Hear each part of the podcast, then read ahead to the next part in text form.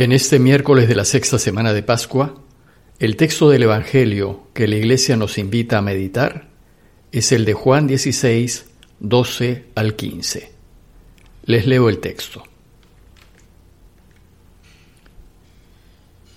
En aquel tiempo dijo Jesús a sus discípulos, Muchas cosas me quedan por decirles, pero ustedes no las pueden comprender por ahora. Cuando venga Él, el Espíritu de la verdad, los guiará hasta la verdad plena. Pues no hablará por su cuenta, sino que hablará lo que oiga, y les comunicará lo que está por venir. Él me glorificará porque recibirá de lo mío y se lo comunicará a ustedes. Todo lo que es del Padre es mío. Por eso les he dicho que tomará de lo mío y se lo anunciará a ustedes. El texto que les acabo de leer es un texto breve que continúa con la enseñanza del día de ayer. Jesús está tratando de que sus discípulos se den cuenta del regalo que les hará una vez que vuelva al Padre. Trata de explicarles por qué les convendrá que venga el Espíritu Santo. Este breve texto tiene dos partes.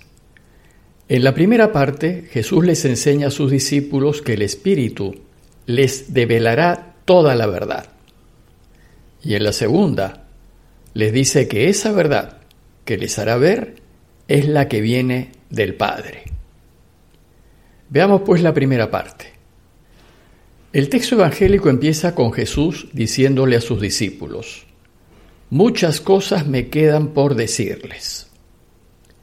Si bien es cierto que Jesús durante su vida pública pasó un buen tiempo formando a sus discípulos, el tiempo compartido con ellos parece que no fue suficiente y que hubo muchas cosas que le hubiese gustado profundizar.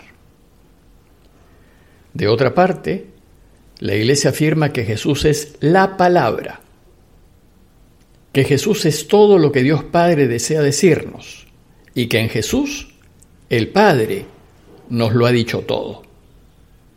Entonces, ¿cómo así es que Jesús aún tiene muchas cosas por decirnos? Ciertamente Jesús les ha dicho todo lo que el Padre quiere que les diga, pero lo que Jesús les ha dicho es de tal densidad, de tal riqueza, de tal profundidad, que Jesús hubiese deseado tener más tiempo con ellos para sacar a la luz toda esa verdad que ya les ha comunicado. Por eso Jesús les dice a ellos que las cosas que les ha dicho, ustedes no las comprenden por ahora. Es decir, ya se las ha dicho, pero ellos no las pueden comprender. Por tanto, el problema es de comprensión y de entendimiento de parte de los discípulos. Jesús desearía más tiempo para explicarles a ellos sus enseñanzas de manera que las entiendan. Por eso, y concluye así esta primera parte diciéndoles, cuando venga Él, el Espíritu de la verdad, los guiará hasta la verdad plena. Por tanto, el rol del Espíritu Santo es hacerle entender a los discípulos lo que ya Jesús les ha enseñado. El Espíritu Santo será un maestro para los discípulos y su tarea será profundizar en las enseñanzas de Jesús de manera que lleguen a la verdad plena. El Espíritu Santo iluminará su entendimiento, les dará luces y los ayudará a profundizar en la comprensión de sus enseñanzas. El Espíritu Santo será la ayuda que la Iglesia necesita para comprender con más claridad el mensaje de Jesús. Y así lo pueda presentar a los pueblos de manera que todos puedan descubrir el camino que nos lleva a la vida. Pero lo cierto es que Jesús ya nos lo ha revelado todo, porque Él es la palabra que viene del Padre. Esto significa que no hay nada nuevo que pueda ser revelado. Todo lo que necesitamos conocer para volver a Dios ya lo ha dicho Jesús. En este sentido, la Iglesia enseña que la revelación se terminó con la muerte del último apóstol. Y afirma esto pues los apóstoles fueron los que directamente recibieron las enseñanzas de Jesús y más claramente pudieron transmitírnoslas. Y entonces, ¿qué pasó después de la muerte del último apóstol? Pues después de la muerte del último apóstol, la iglesia no revela nada nuevo.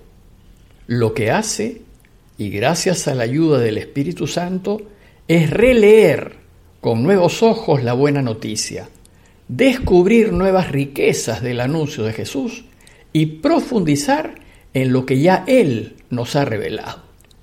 Por eso, cuando alguno aparece por ahí con la pretensión de revelarnos algo nuevo, del camino hacia Dios, hay que cuestionarlo seriamente y no dejarnos engañar. Pues ya Jesús dijo todo. Y ahora, con la ayuda del Espíritu Santo, nos toca descubrir, destapar las riquezas de este camino ya revelado por Jesús. Todo aquello que pretenda hacer nuevas revelaciones desconoce que Jesús es la palabra. La segunda parte de este relato nos aclara lo ya dicho. Cuando Jesús les dice a los suyos que el Espíritu Santo no hablará por su cuenta. Si el Espíritu Santo no habla por su cuenta, con mayor razón quedan descalificados aquellos que se sienten reveladores del camino de Dios. Lo que hará el Espíritu Santo es hablar lo que oiga de la palabra, es decir, de Jesús, y les comunicará lo que está por venir. Pero lo que está por venir no son novedades. Lo que está por venir es lo que saldrá a la luz de la increíble riqueza del mensaje de Jesús.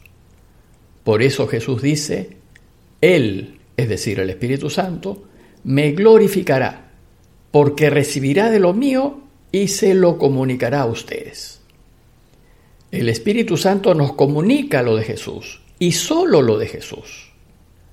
Y cuando lo hace, le da gloria al Hijo, porque nos lleva a descubrir lo extraordinario del camino que nos propone y nos invita a amarlo más, para así seguirlo mejor.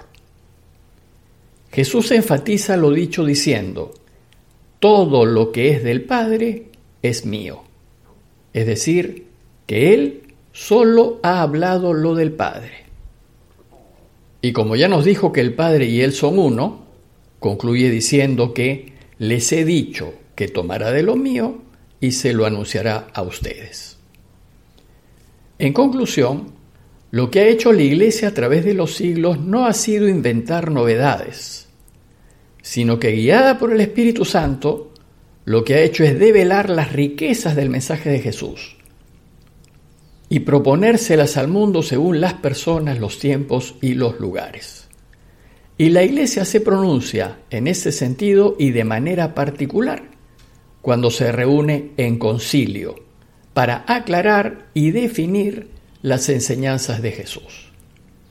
Se puede decir que el primer concilio lo realizó la Iglesia en el año 49 después de Cristo, pocos años después, casi 20 años después de muerto Jesús, cuando tuvo que tomar la decisión de admitir a la Iglesia a los que no eran judíos sin exigirles que primero se hagan judíos. Esta decisión de la Iglesia fue muy bonita y aleccionadora y se encuentra consignada en Hechos de los Apóstoles 15, 27 al 30. Y dice así, hemos decidido el Espíritu Santo y nosotros, nosotros es decir, la Iglesia reunida en Jerusalén, no imponerles más cargas que estas indispensables. Es decir, no obligarlos a hacerse judíos. Esta fue una decisión de la Iglesia y del Espíritu Santo. Desde entonces hasta hoy, la Iglesia siempre se sintió acompañada por el Espíritu Santo en todas las decisiones que tomó, acompañada de este Espíritu de verdad que Jesús le envió para que transmita al mundo lo de Él, que como sabemos es lo del Padre.